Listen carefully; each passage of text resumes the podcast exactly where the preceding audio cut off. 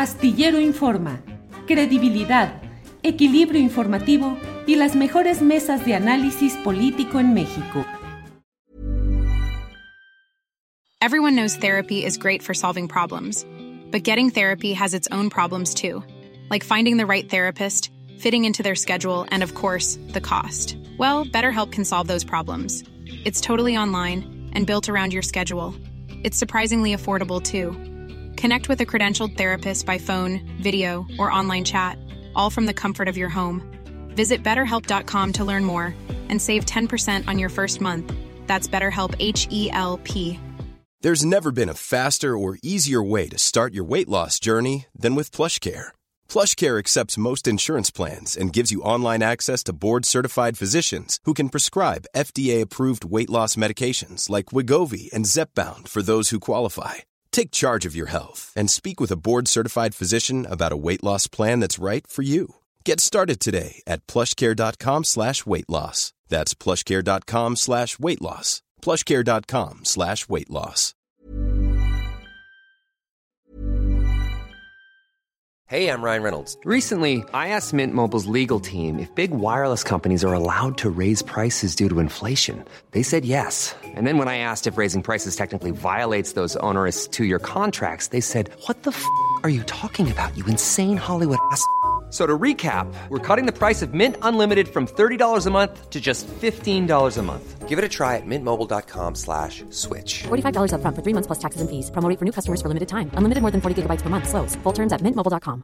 Everyone knows therapy is great for solving problems, but getting therapy has its own problems too, like finding the right therapist, fitting into their schedule, and of course, the cost. Well, BetterHelp can solve those problems. It's totally online and built around your schedule. It's surprisingly affordable too. Connect with a credentialed therapist by phone, video, or online chat, all from the comfort of your home. Visit betterhelp.com to learn more and save 10% on your first month. That's BetterHelp, H E L P. a Laura Sánchez Ley, gran periodista, autora del libro Aburto, Testimonios desde Almoloya. A Laura que esté con nosotros. Laura, buenas tardes. Julio, buenas tardes, ¿cómo estás? Sí, el libro que es el prólogo lo escribió Julio, así que acá estamos los dos. Así es, así es.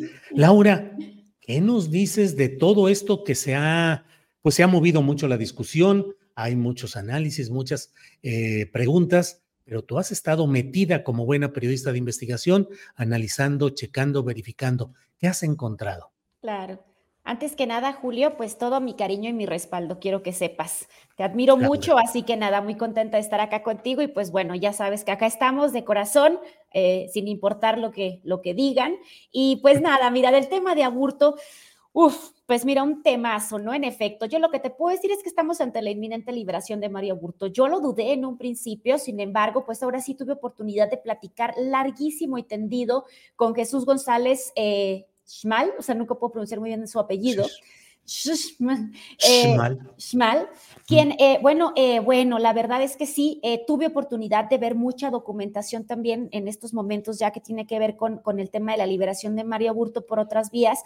Y lo que sí te puedo decir, Julio, es que se viene la liberación inminente. A partir del próximo 27 de octubre, que es el plazo que le puso el tribunal colegiado al, al nuevo tribunal que va a emitir la sentencia con base en el Código Penal Estatal de Baja California, que es lo que tú ya has platicado ampliamente eh, pues vamos a estar teniendo una resolución. Ahora, la gente dice, bueno, que el 23 de marzo del 94 se cumple la pena máxima, pero ojo, porque la defensa también está metiendo este cómputo de sentencia, pues todas las actividades que María Burto ha hecho. Recordemos que, bueno, yo te cuento un poquito, María Burto se acaba de titular de licenciado en Derecho.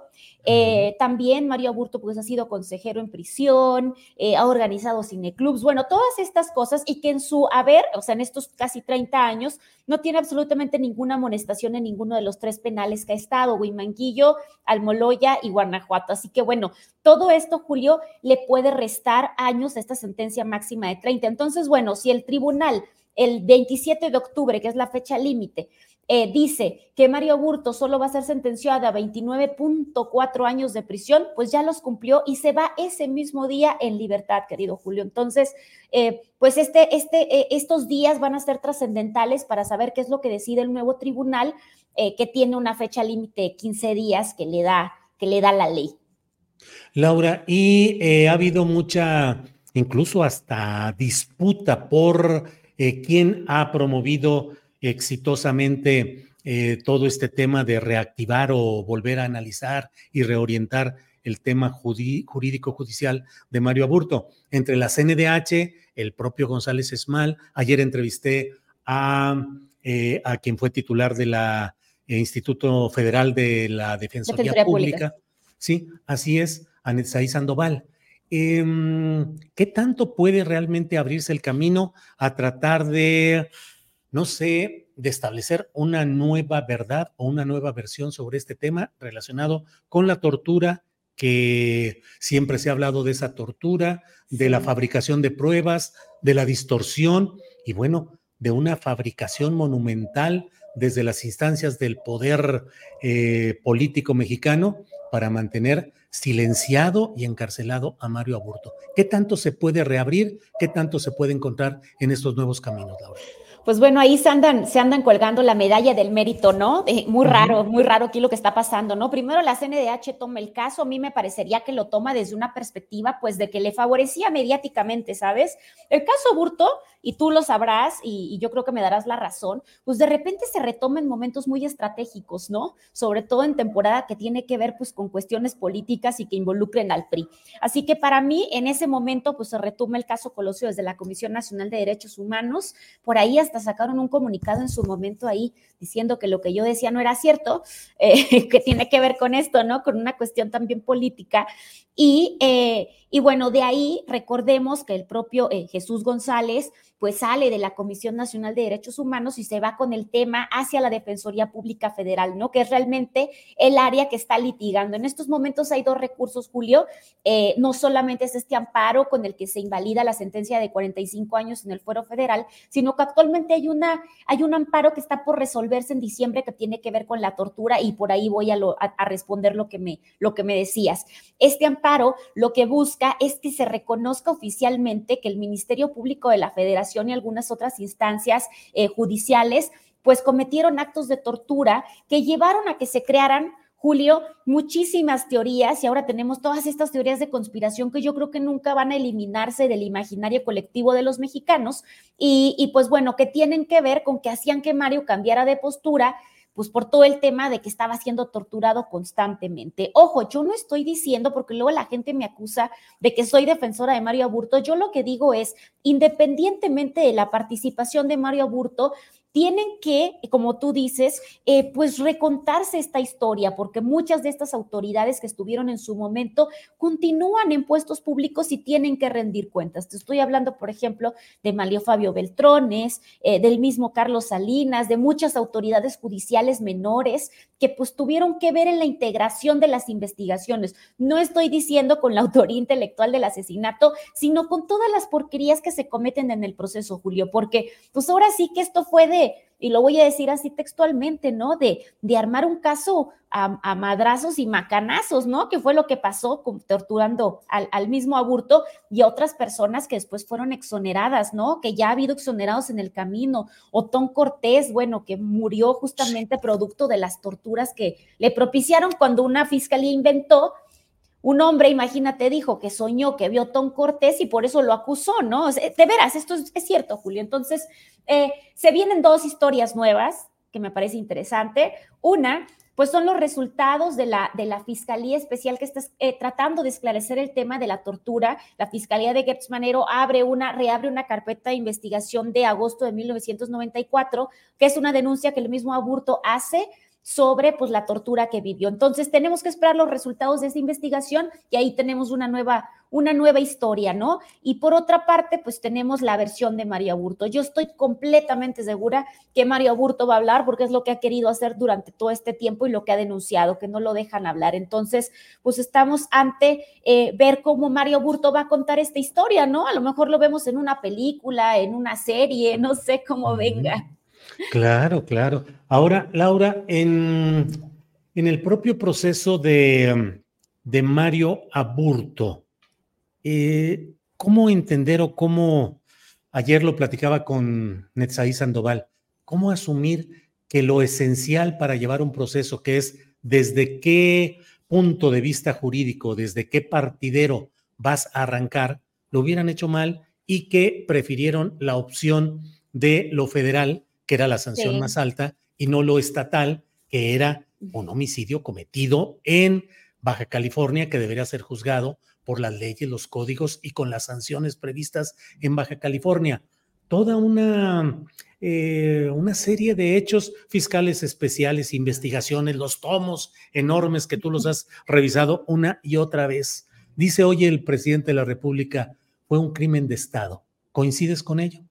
Sí, yo coincido con la versión del crimen de Estado, pero sobre todo, Julio, con una cosa que, que, yo creo que tiene mucho que ver, más que a nivel judicial, más que a nivel papeleo, es el contexto en el que, en el que deciden llevárselo a la federación. Recordemos, Julio, que en Baja California había, ganado el primer gobernador panista, Ernesto Rufo Appel. Entonces, eh, pues era básicamente dejarle el caso y que se colgara la medalla el gobierno panista, la administración panista. Entonces, el mismo Rufo lo, me lo dijo en algún momento, me arrebataron la investigación porque, pues, imagínate, imagínate qué iba a ser que que el PAN esclareciera el asesinato del candidato presidencial del PRI, ¿no? Entonces deciden llevárselo a la federación para que sea el propio PRI quien tiene manejo y control de estas fiscalías especiales, ¿no? Toda la gente que pasó por las fiscalías especiales, pues eran priistas de antaño, ¿no? Alineados totalmente al presidencialismo en turno. Entonces, eh, pues Julio, eh, esto es lo que, lo, que, lo que yo creo con respecto a por qué se lo llevan de ese lado, ¿no? El tema, el tema del caso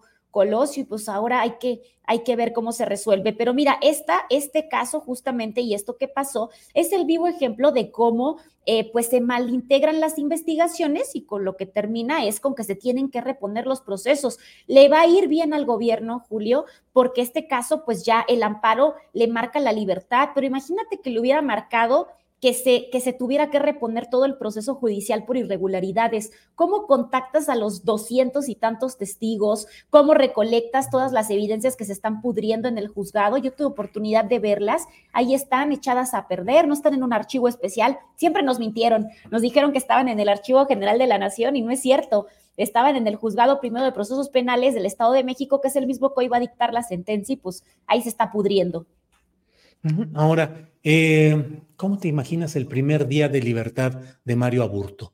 ¿Cómo es él en lo interno? ¿Cómo crees que asumiría esos primeros pasos en libertad? Qué difícil, qué difícil. Justo es una de las cosas que yo platicaba con la defensa y con otras personas cercanas al caso y les digo, bueno, va a salir, vamos a ponerle el 23 de marzo de 1994, el 24 de marzo de 1994 del penal de Guanajuato ¿Y qué va a pasar? De 2024, perdón. ¿Y qué va a pasar? ¿No? Porque, bueno, recordemos que Mario Aburto, Julio, no tiene familia acá. Toda su familia está exiliada políticamente, son exiliados políticos en Estados Unidos. Viven en Long Beach y ellos no cruzan a México por cuestiones también de papeleo que tiene que ver con este asilo político. Entonces, ¿qué se viene para él es una persona que no tiene absolutamente nada, digamos que sale, entra un Mario de 22 años y sale un Mario de 50 y tantos años, ¿no? Eh, entonces, ¿qué, ¿qué, va a pasar? ¿no? Yo lo que sí estuve platicando con algunas personas cercanas es que, pues, eh, pues lo que quisiera es reunificarse con su familia en Estados Unidos, pero pues también recordemos que los procesos de asilo son complejos, entonces creo que en estos momentos alguien eh, tiene que asumir la responsabilidad de esto porque pues no es un, no es un preso cualquiera, no es un preso cualquiera, Julio, ni, ni, ni va a ser una persona que se puede salir y va a salir a, a meserear o a o, a cocinar o, hacer el oficio que sea.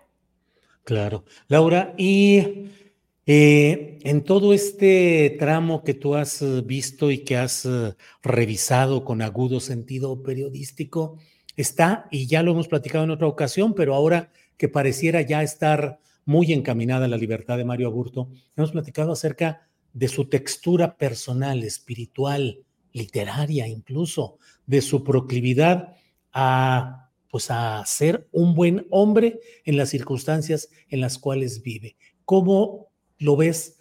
¿Cómo percibe él todo lo que él considera una terrible injusticia en su contra? ¿Y qué tanto el espíritu y el corazón quedan dañados o pueden superar esas cosas, Laura? Mira, Julio, te, te voy a adelantar a ti. Yo tuve oportunidad de ver el protocolo de Estambul Y es terrible, es tremendo. Es una persona que sale, para empezar, con una gran cantidad de padecimientos físicos, productos de eh, crónicos degenerativos de la tortura a lo que fue sometido, ¿no? Te puedo contar algunas cosas, por ejemplo, eh, terribles dolores de cabeza, migrañosos, productos de una lesión que le quedó en la cabeza, eh, una, una, una, cojera, un, dolor terrible de espalda, también porque le, le fracturaron vértebras cuando fue detenido, una persona que ya no ve, no ve, no ve mucho, muy envejecido por, por todo este problema eh, y con algunas eh, pues cirugías eh, de, de, que, fue, que representaron pues un riesgo para, para la vida de Mario Aburto, yo creo que sale un Mario Aburto muy triste. Este protocolo, por ejemplo, decía y muy dañado, decía que eh, Mario Aburto eh, pues eh, tenía muchos sentimientos de sentir que, que, no merecía, de culpa, ¿sabes? Como, como, y una depresión, ¿no? Una depresión severa también. Entonces, creo que es una persona, por eso te digo que no será fácil la reinserción, aunque creo que por primera vez en este punto, según lo que yo tuve oportunidad de platicar ya con el círculo cercano de, de Aburto, es que pues sale muy esperanzado, en estos momentos sí tiene esperanzas de salir, eh, es la primera vez, él había rechazado todos los a todos los defensores de oficio, pues hasta que llegó eh, este, esta nueva Defensoría Pública que finalmente va a lograr la libertad. Laura, pues muchas gracias por la amabilidad de tomar esta llamada. Cierro solo preguntándote, ¿crees que deben preocuparse Carlos Salinas de Gortari y Manlio Fabio Beltrones Rivera?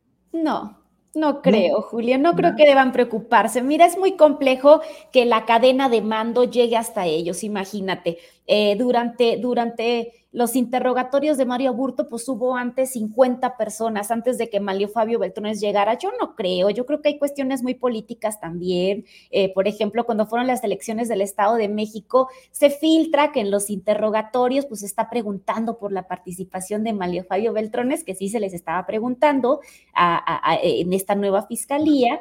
Entonces, pues yo creo que van, eh, la realidad, mira, es que yo no creo que haya una orden presidencial para liberar a Mario Aburto, pero tampoco creo que eh, haya una fiscalía realmente dispuesta a llevar a la cárcel estos grandes personajes. Yo creo que se utiliza política y mediáticamente en momentos muy estratégicos. Bueno, pues Laura, a reserva de lo que desees agregar, yo te agradezco mucho que hayas estado con nosotros. No, hombre, Julio, muchísimas gracias. Al contrario, pues estar súper pendientes. A partir del 27 de octubre, pues vamos a ver qué determina finalmente este nuevo, esta nueva sentencia en el tribunal. Bueno, Laura, muchas gracias. Seguimos adelante. Un abrazote, gracias. Hola, buenos días, mi pana. Buenos días, bienvenido a Sherwin Williams. ¡Ey! ¿Qué onda, compadre? ¿Qué onda? Ya tengo lista la pintura que ordenaste en el ProPlus app. Con más de 6.000 representantes en nuestras tiendas listos para atenderte en tu idioma y beneficios para contratistas que encontrarás en aliadopro.com. En Sherwin Williams somos el aliado del PRO.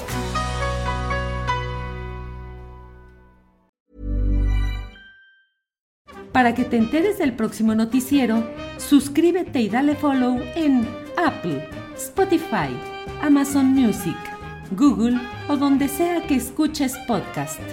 Te invitamos a visitar nuestra página julioastillero.com.